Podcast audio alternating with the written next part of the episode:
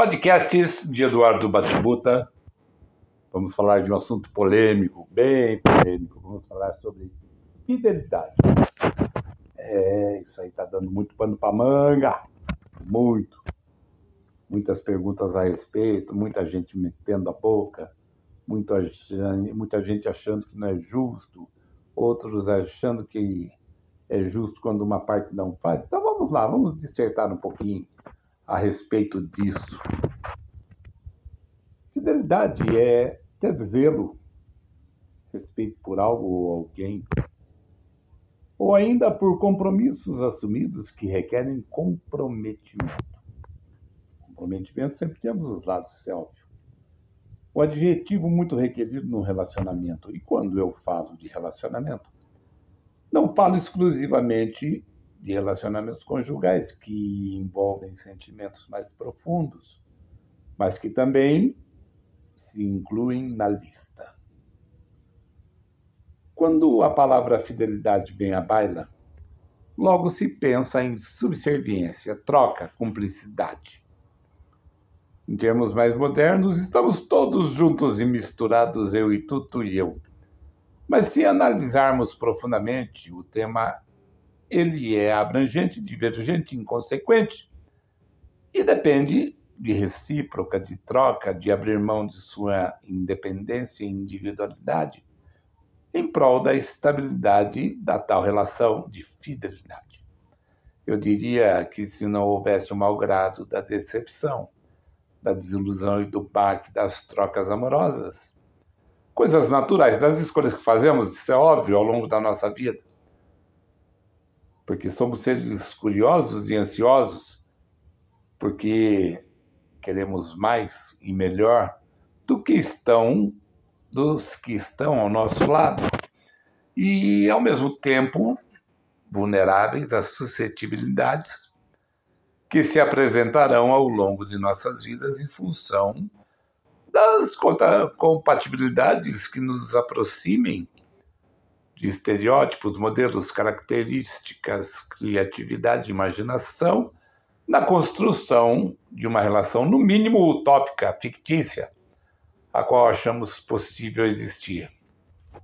No entanto, por sermos seres volúveis, voláteis demais, uma maneira simplista de dizermos que podemos mudar de ideia a qualquer tempo, hora a hora, dependendo das nossas novas necessidades tudo pode mudar.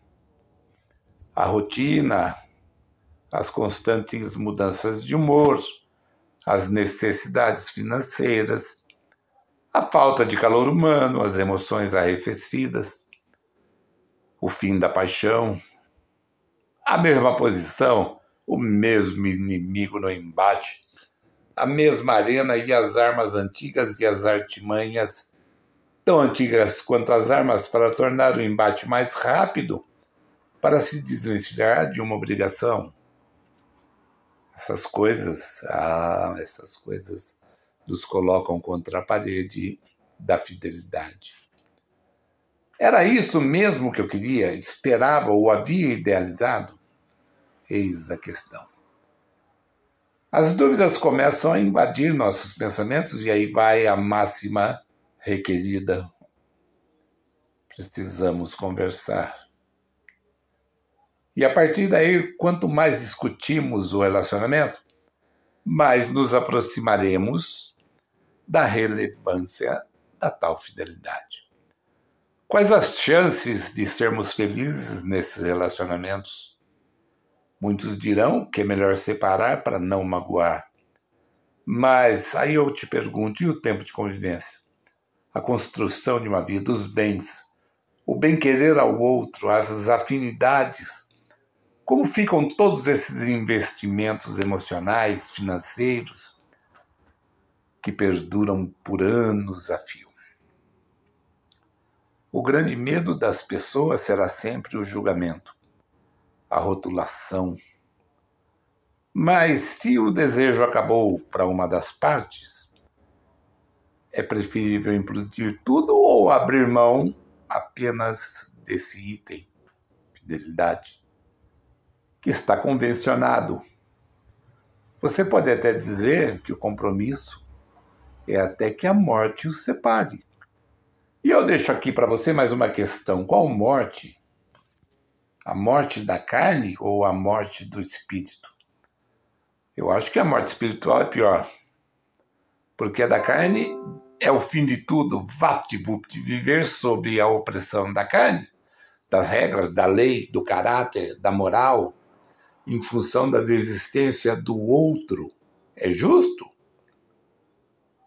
E justo é a abnegação daquilo que vibra em você e não vibra mais no seu parceiro? É justo também? Juramos, prometemos, criamos aliança em torno de um contrato único e indissolúvel perante Deus. Não só Deus, o mundo também, porque ele nos cobrará. Em relação ao casamento, para vivermos três fases nele.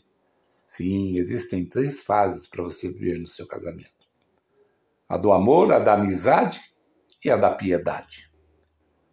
Eu prefiro dizer assim para você: viva bem e mais as duas primeiras, para que a última seja bem curta, muito curta, para você sofrer menos. Não há forma mena de se dizer o que vou dizer agora. Deixe ir se você não tem mais expectativas, não tem mais desejos ou esperança de mudança. Deixe ir se você não quer mais, mas quer bem. Fidelidade é uma cerca transponível para quem espera por coisas melhores. Para quem não entende a agonia da abstinência, a falta de proximidade e intimidade.